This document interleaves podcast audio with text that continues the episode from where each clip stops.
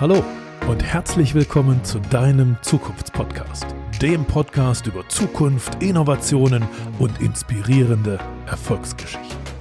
Ich bin Sven Gabojanski, Zukunftsforscher, Leiter des größten Zukunftsinstituts in Europa und, wenn du willst, dein Zukunftscoach. In diesem Podcast will ich dich unterstützen, deine bestmögliche Zukunft zu erkennen, zu entwickeln und zu erreichen. Denn deine Zukunft beginnt jetzt. Also, los geht's. Erinnerst du dich noch an Raumschiff Enterprise? Und an all die Science-Fiction-Geschichten, die um das Raumschiff herum kreiert wurden? Und erinnerst du dich vielleicht auch noch, wie Raumschiff Enterprise geflogen ist, mit welchem Antrieb? Ja, richtig, der Warp-Antrieb. Dieser Warp-Antrieb war die Grundlage dafür, dass Raumschiff Enterprise überhaupt so weit und so schnell fliegen konnte, nämlich Reisen in Lichtgeschwindigkeit und noch schneller möglich wurde. Natürlich gibt es diesen Warp-Antrieb bisher nur in Science Fiction, deshalb sind wir Menschen ja nach wie vor auf der Erde und fliegen gerade mal zum Mond, aber noch nicht hinter den Mond hinaus. Aber ich habe einen Menschen getroffen, der den Warp-Antrieb für die Realität erfunden hat. Es ist ein italienischer Professor, Professor Mariano Andrenucci. In einem Unternehmen C-Tile ist er Head of Space Propulsion Division, also Kopf des Teams, was Antriebe, was Warp-Antriebe erfindet. Und er sieht die Zukunft der Menschheit definitiv im Weltraum. Und er, er glaubt, dass wir in den nächsten Jahrzehnten Ziele, also Planeten weit hinter dem Mond besuchen werden, wenn, wenn wir nur seine Technologie nehmen und in die Raketen der Zukunft einbauen. Wird vielleicht für uns auf diese Weise, für uns oder zumindest unsere Kinder, der Ausflug in den Weltraum ein ganz normaler Teil unserer Zukunft werden? Hörst dir selbst an. Hier ist Mariano Andrenucci auf dem To Be Ahead Zukunftskongress. Lass dich inspirieren. Okay, I will start with uh, answering the question or uh, guessing what your answer might be. Actually, I think uh, there is no question here. Uh, asking whether you want you or people who will come in the next few years will not have an option here. We will certainly go to space. Uh, asking whether we want to live in space or develop a career in space uh, would be like asking a person uh, in the 15th uh, century Europe whether he wanted to develop a career in the West, Western Indies or, or live in the Caribs. Uh, of course, at that time, people would find that a, a, a strange question. But uh, of course, we know now that there was no choice. the place was there. You could reach it and therefore there was no no possibility that uh, someone decided not to use that opportunity. Uh, actually, we've seen the history of mankind is one in which we see that as soon as something becomes possible, it will happen for sure. And uh, we can uh, see that already today. It's not just a guess. Because uh, uh, while we keep doing the things in which we are uh, commonly involved, there are places on Earth where people are preparing the propulsion systems, uh, the control system, the spacecraft, the structures, uh, and guessing ways in which you could survive in other environments.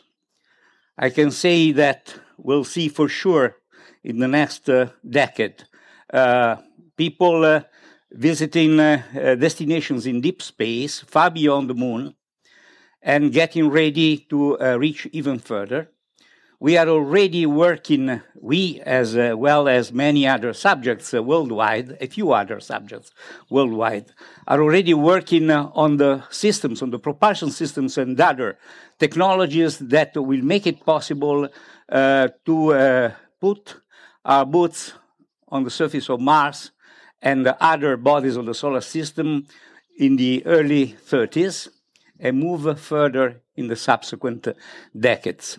Essentially, we know for sure that we are, you are, the first space-faring species, uh, as far as we know for the moment, uh, based on what we have seen around in the nearby stars and not so close stars. Uh, there are no evidence, uh, there is no evidence of other uh, civilizations doing what we are doing. So we are either rare or we are the first. But in any case, unless we destroy ourselves in the next few years, I mean, if we do not destroy our civilization in the next 15 or 20 years, it is certain that we will start moving around in the solar system. The solar system uh, will become our home place, and uh, it will become common for people to uh, visit other bodies, establish colonies, uh, doing a variety of possible activities there. Develop a career if they want, or have children and probably the the people, the persons, the uh, woman who will put uh, his uh, her foot on Mars uh, in uh, the 30s is already around. She's studying. She's maybe at the elementary school, or he's at the elementary school, and is getting ready for that. Now, when I got here yesterday, and I started listening to the fascinating presentations that I heard. I, of course, happen to think uh, how is all of this? How are uh, these uh, uh, fascinating fields related to what I'm doing routinely every day in the space uh, uh, sector? And well, I could easily find connections. You remember what was the first digital assistant that you saw in the movies? This year is the 50th anniversary of the uh, production of the movie 2001 Space Odyssey. And the HAL computer was uh, already a rather sophisticated digital assistant. And uh, he did all of the things that we now imagine for a digital assistant, suggesting strategies uh, to, to uh, the, the, crew and uh, uh, signaling uh, possible faults and taking care of repairs, dealing with everyday matters that were important for the, the, the, the crew. Uh, of course, uh, in the movie, then the digital assistant doesn't work too well because you may remember what the conclusion of the movie was. But anyway, we already saw there something. We will need digital assistants in space. The future astronauts, the present astronauts uh, in their spacecraft will certainly have to be assisted by a digital system capable of doing the variety of things uh, that uh, I was trying to summarize, and you, much better than me, were suggesting yesterday. Uh, we have just uh, uh, heard a presentation about uh, gene editing. There are problems in going to space because evolution has built us to live on Earth.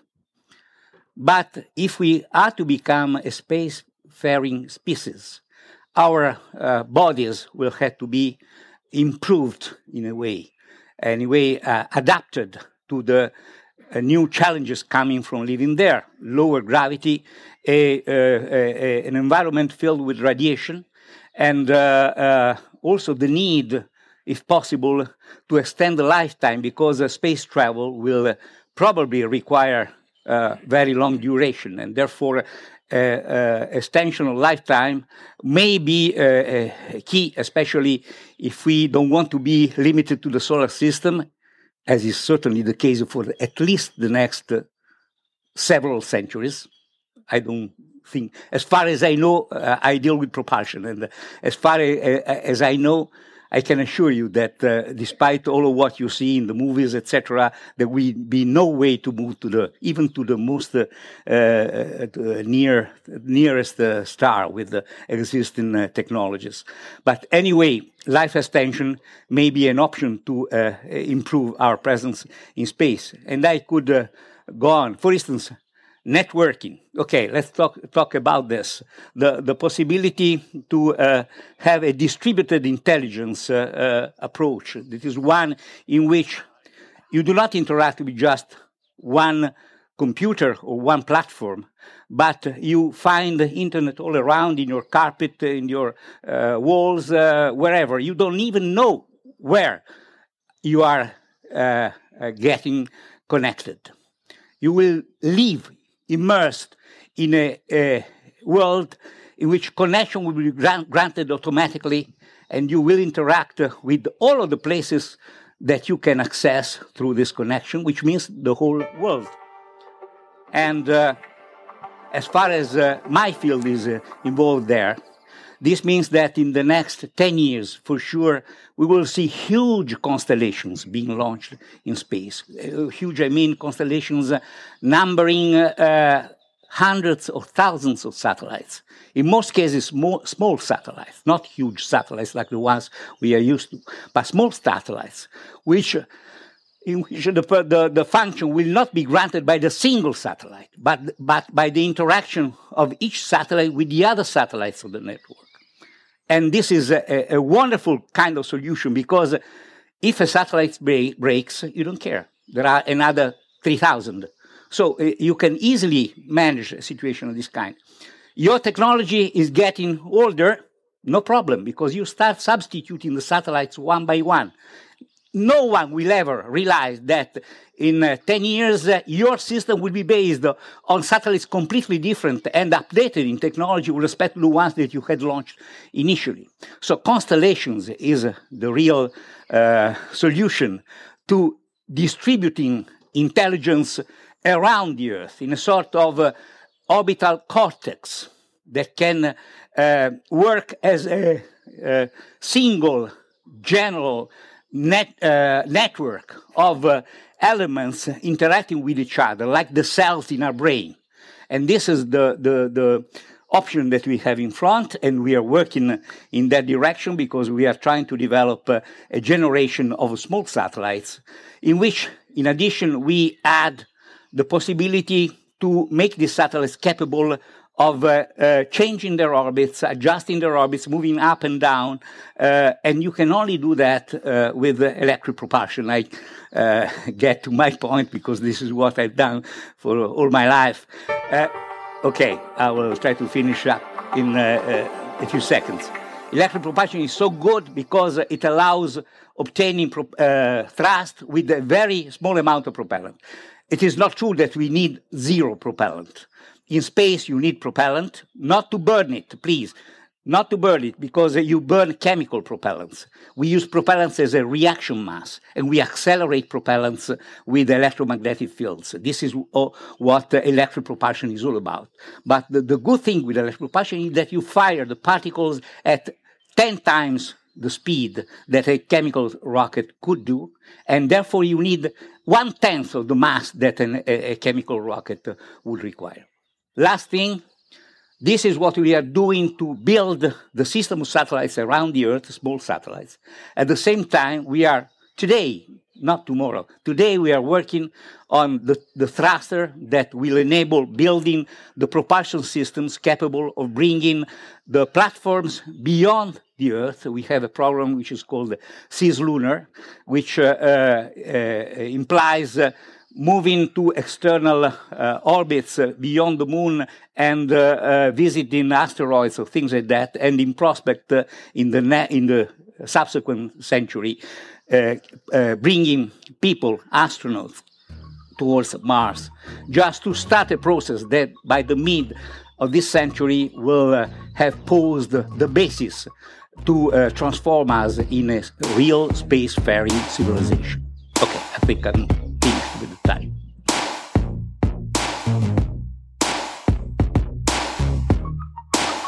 Danke dir fürs Zuhören im Podcast Zukunft entdecken, entwickeln, erreichen.